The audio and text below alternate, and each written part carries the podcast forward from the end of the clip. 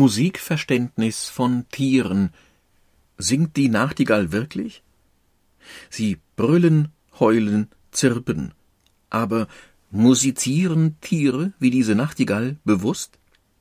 Gibt es gar spezielle musikalische Eigenheiten, die speziesübergreifend funktionieren? Forscher versuchen, dieses Rätsel zu lösen und setzen sich dabei auch mit den Wurzeln der menschlichen Musik auseinander. Von Katrin Siegler Sechs Uhr morgens im größten Vogelschauhaus der USA, dem National Aviary in Pittsburgh. Ein Mann steht vor einem Gehege und spielt Klarinette. Ein Vogel hüpft heran und gibt aufgeregt Laute von sich. David Rothenberg, Philosophieprofessor am New Jersey Institute of Technology und passionierter Jazzmusiker, ist überzeugt, es war eine spontane Jam-Session zwischen ihm und dem Tier, einem männlichen Weißhauben-Häherling. Es ist der einzige dort lebende Vogel seiner Art, was, laut Rothenberg, seine Reaktion erklärt. Diese Vögel sind besonders im Himalaya-Gebiet verbreitet und bekannt dafür, dass Männchen und Weibchen durch Gesang interagieren. Was dachte der Vogel?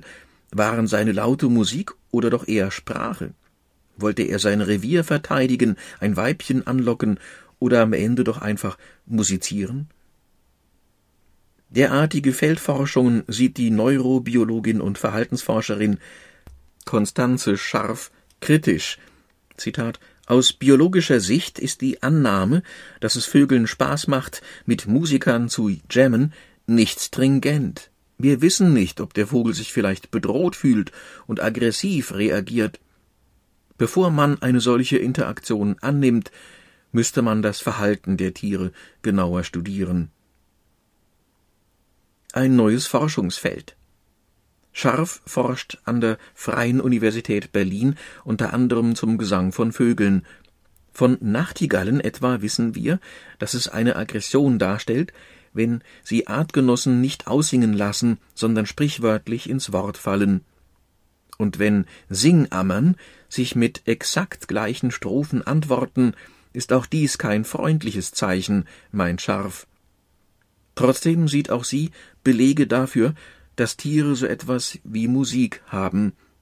Es ist natürlich immer eine Frage, wie man Musik definiert, aber inzwischen wissen wir, dass Tiere musikalisch viel mehr können, als jahrelang vermutet wurde.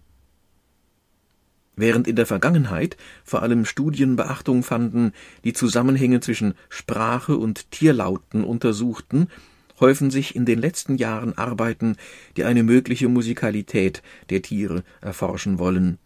Unter dem Stichwort Biomusicology gibt es zahlreiche interdisziplinäre Bemühungen zwischen Fachgebieten wie Archäologie, Biologie, Neuro- oder Musikwissenschaft, die untersuchen, ob Musik ein rein menschliches Phänomen ist oder ob es auch bei Tieren etwas Vergleichbares gibt. Virtuosen aus dem Regenwald Mit einem wahren Meisterkomponisten in der Tierwelt beschäftigte sich Henrik Brumm, Forschungsgruppenleiter am MPI für Ornithologie in Seewiesen. Im Gesang des im Amazonasgebiet lebenden Flageolet-Zaunkönigs, im Englischen als Musician Wren bezeichnet, entdeckte er Ähnlichkeiten mit Kompositionen von Haydn und Bach. Der Flageolet-Zaunkönig ist ein besonders spektakuläres Beispiel, weil er bevorzugt konsonante Intervalle in seinen Liedern benutzt, sagt Brumm. Konsonanzen, dazu gehören Oktaven, Quinten und Quarten, gibt es in vielen Kulturkreisen, sowohl in klassischer westlicher Musik als auch in indischer und chinesischer Musik. Konsonante Musik wird von den meisten Menschen angenehmer empfunden als dissonante Klänge. Trotzdem warnt Brumm davor, den Gesang des Vogels als Musik zu bezeichnen. Diese Ähnlichkeiten beruhen alleine auf der Form, das heißt etwas klingt wie Musik und man berücksichtigt nicht die Funktion des Gesanges. Warum Vögel singen, dafür gibt es zwei Gründe. auf die sich die meisten Forscher verständigen können, zum einen, um ihr Revier zu verteidigen und zum anderen, um Partner anzulocken und zu stimulieren. In meinen Augen ist die Bezeichnung von Vogelgesang als Musik ein rein ästhetisches Missverständnis, so Brumm. Der Vogelgesang ist durch biologische Evolution entstanden, besonders durch sexuelle Selektion. Musik dagegen ist eine Ausdrucksform menschlichen Kunstschaffens. Inwieweit dies überhaupt einen Anpassungswert hat, ist höchst umstritten. Brumm verweist damit auf ein weiteres Rätsel, warum hat der Mensch Musik und braucht er sie überhaupt? Musikalischer Käsekuchen Berühmt wurde in diesem Zusammenhang die These des Harvard-Professors Steven Pinker, der das Bild des musikalischen Käsekuchens prägte. Musik sei mit einem Genussmittel vergleichbar und spreche Menschen auf vielfache Weise an, aber evolutionär gesehen spiele sie keine Rolle und sei ein Nebenprodukt der Sprache. Das Problem ist, dass es keine wirklichen Artefakte gibt, die etwas über die Ursprünge von Sprache und Musik erzählen. Töne und Wörter bilden keine Fossilien, sagt die Neuropsychologin Daniela Sammler. Sie forscht am MPI für Kognitions- und Neurowissenschaften in Leipzig zur Verarbeitung von Sprache und Musik im Gehirn. Wir wissen, dass beim Musikhören so ziemlich das ganze Hirn aktiv ist und auch ganz ähnliche Regionen wie bei der Sprachverarbeitung. Es gibt sozusagen einen gemeinsamen anatomischen Nenner, während jedoch bei der Sprache vor allem die linke Hemisphäre arbeitet, kommt bei der Musik noch die rechte Gehirnhälfte dazu, so Sammler. Dieser Hemisphäre wird die Verarbeitung von Emotionen zugeschrieben. Archäologische Funde lassen daran zweifeln, dass Musik nichts weiter sein könnte als ein funktionsloses Nebenprodukt der Sprache. 40.000 Jahre alte Knochenflöten, die in Höhlen auf der Schwäbischen Alb gefunden wurden, gehören zu den ältesten Artefakten und belegen Musik schon für die Anfänge des modernen Menschen. Sammler hält es für wahrscheinlich, dass Sprache und Musik einen gemeinsamen Vorgänger haben und sich erst später trennten. Während Sprache heute eher Bedeutungen übermittelt, beeinflusst Musik unsere Emotionen. Kulturübergreifende Universalien Die Annahme, Musik sei für den Menschen elementar, würde auch voraussetzen, dass es musikalische, kulturübergreifende Universalien gibt, die von Groß und Klein gleichermaßen genutzt werden ein Argument dafür ist, dass es in allen Kulturen Wiegenlieder gibt. Und wir wissen auch, dass Kinder schon sehr früh ihre Sprachmelodie einsetzen, um ihren Eltern ihren Willen oder ihre Stimmung mitzuteilen, erklärt Sammler.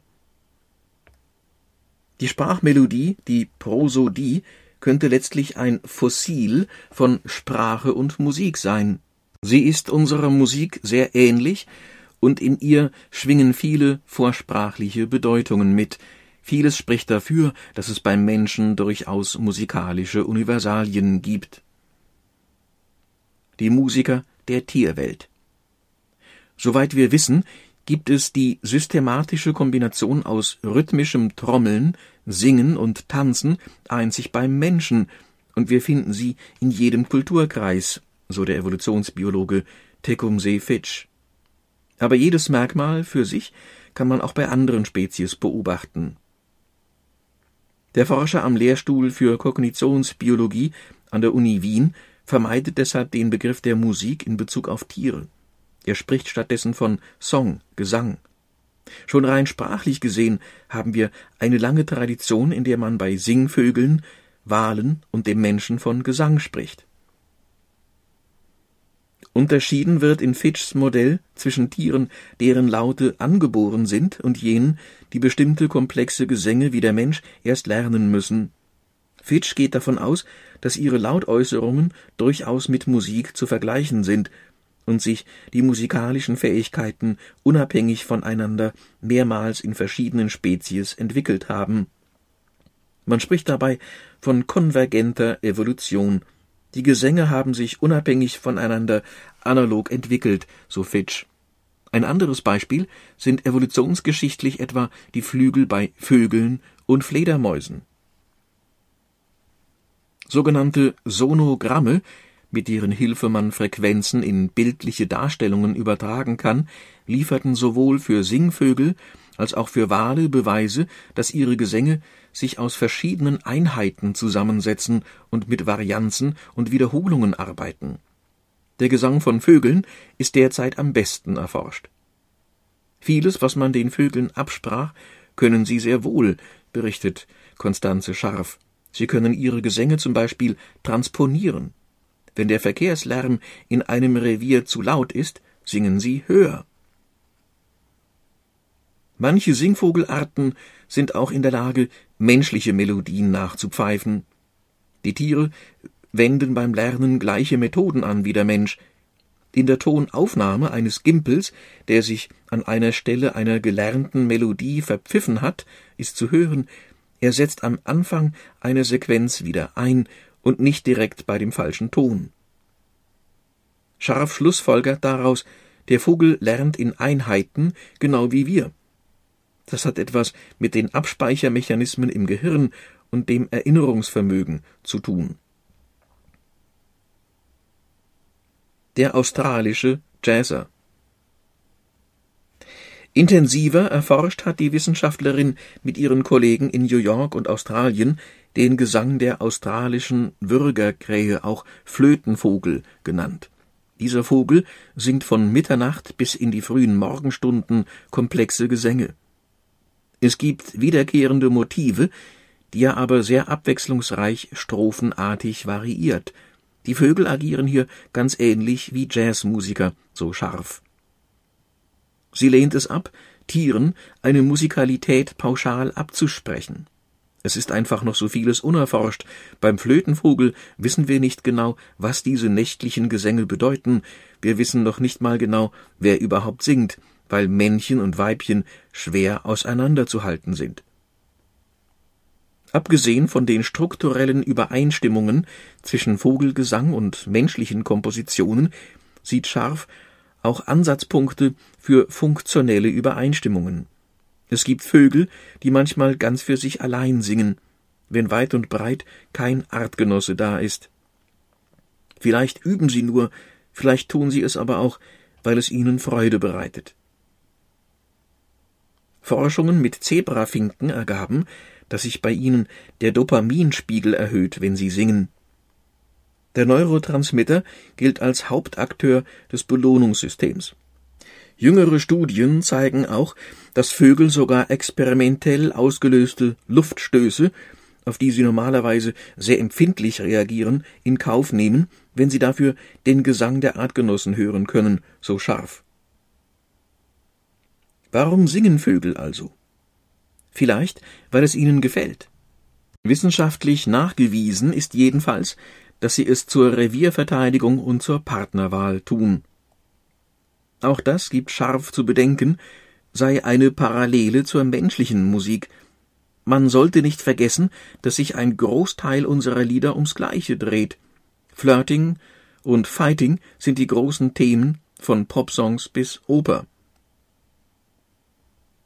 Musik für Hunde und Katzen. Viele Tiere haben Lautäußerungen, die durchaus an Musik erinnern. Und was halten Tiere von menschlicher Musik? Dazu gibt es widersprüchliche Ergebnisse. Studien zeigten, dass Kühe mehr Milch gaben, wenn sie mit klassischer Musik beschallt wurden. Spezielle Kompositionen für Hunde oder Katzen sollen die heimischen Vierbeiner beruhigen. In Studien reagierten aber viele Tiere schlichtweg gleichgültig oder zogen Stille vor. Ein Grund dafür ist, dass viele Lebewesen in anderen Frequenzen hören. Wie sieht es aber bei unseren nächsten Verwandten, den Menschenaffen, aus? Auch sie interessieren sich kaum für menschliche Klänge. In einer Studie mit im Zoo lebenden Schimpansen des Psychologischen Instituts der Uni York stellte man fest, dass diese weder auf Beethoven noch auf zeitgenössische Popmusik reagierten.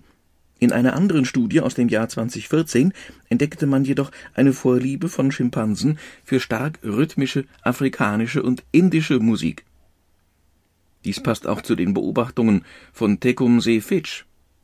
Er sieht ebenfalls einen musikalischen Sinn bei Affen, Schimpansen und Gorillas trommeln. Rhythmus ist entscheidend für Musik, weil er für die anderen Komponenten wie Melodie oder Harmonie ein zeitliches Gerüst bietet. Gorillamännchen trommeln sich als Zeichen der Aggression beidhändig auf die Brust, Weibchen und Jungtiere trommeln auch auf dem Boden oder auf Objekten, Schimpansen trommeln auf Brettwurzeln. Von einem im Versuchslabor in den Niederlanden lebenden Schimpansenmännchen namens Barney gibt es die Tonaufzeichnung eines Trommelsolos. Der Affe soll spontan auf einem Futtereimer gespielt haben.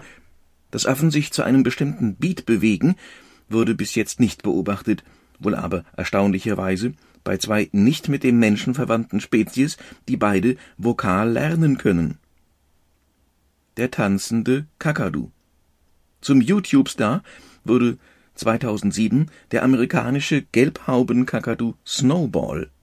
Videos, in denen er sich rhythmisch zu Liedern von den Backstreet Boys, Queen oder Michael Jackson bewegte, erfreuten die Zuschauer und erstaunten die Forscher. Dass Tiere sich zu einem bestimmten Rhythmus bewegen können, ist wirklich das Erstaunlichste, was in den letzten Jahrzehnten in diesem Zusammenhang herausgefunden wurde, so Fitch. Zuvor hatte man angenommen, dass Tiere dies gar nicht können. Seitdem ist das Internet voller Videos von tanzenden Papageien. Und auch das im Zoo lebende Seelöwenweibchen Ronan sorgte mit der Fähigkeit, mit ihrem Kopf im Takt eines Liedes wippen zu können, für Aufsehen. Selbst in der freien Wildbahn gibt es Rhythmuskünstler, die australischen Palmkakadus. Forscher entdeckten, dass sie Stöckchen und andere Werkzeuge nutzen, um damit auf Stämmen zu trommeln. Vorher bearbeiten sie ihre Instrumente und bringen sie auf die richtige Größe von rund acht Zentimetern. Das Trommeln folgt, so stellte jüngst eine Studie fest, einem bestimmten Takt. Ähnlich wie beim Gesang von Singvögeln wurden auch hier an Strophen erinnernde Muster beobachtet. Letztlich ist es eine Definitionsfrage, wie viel Musikalität man Tieren zuspricht. Selbst unter Menschen ist der gemeinsame Nenner ziemlich klein, wenn es darum geht, musikalische Fähigkeiten und Vorlieben zu definieren. Konstanze Scharf hält wenig davon, den Menschen von vornherein als einzigartig in seinen Fähigkeiten anzunehmen, egal ob es sich um Gefühle, Sprache oder eben Musik handelt. Sie wirbt für einen unvoreingenommenen Blick bei der Suche nach Parallelen in der Tierwelt. Wenn man von den Bestandteilen der Musik ausgeht, dann steht fest, sehr viele Tiere produzieren Töne, die rhythmische Struktur haben und hierarchisch organisiert sind.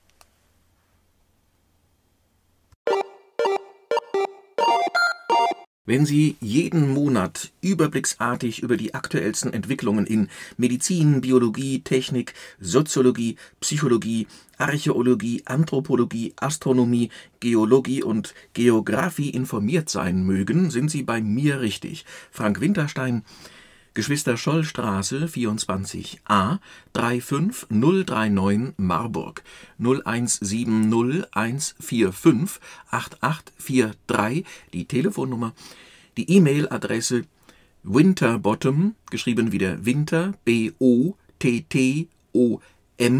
wie Martha, 91,20 Euro, das ist genauso viel oder wenig wie für die Druckausgabe.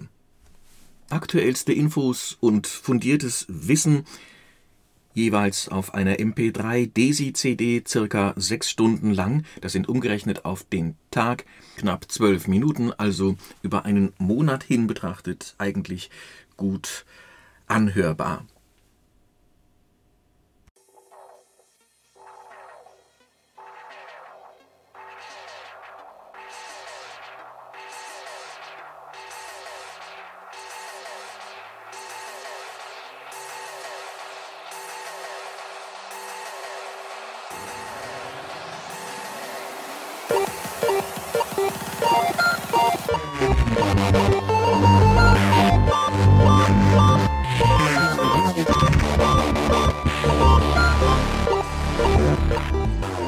Das war Newton, eine Podcast-Produktion von Blinzeln Media in Zusammenarbeit mit dem Audiomagazin Bild der Wissenschaft.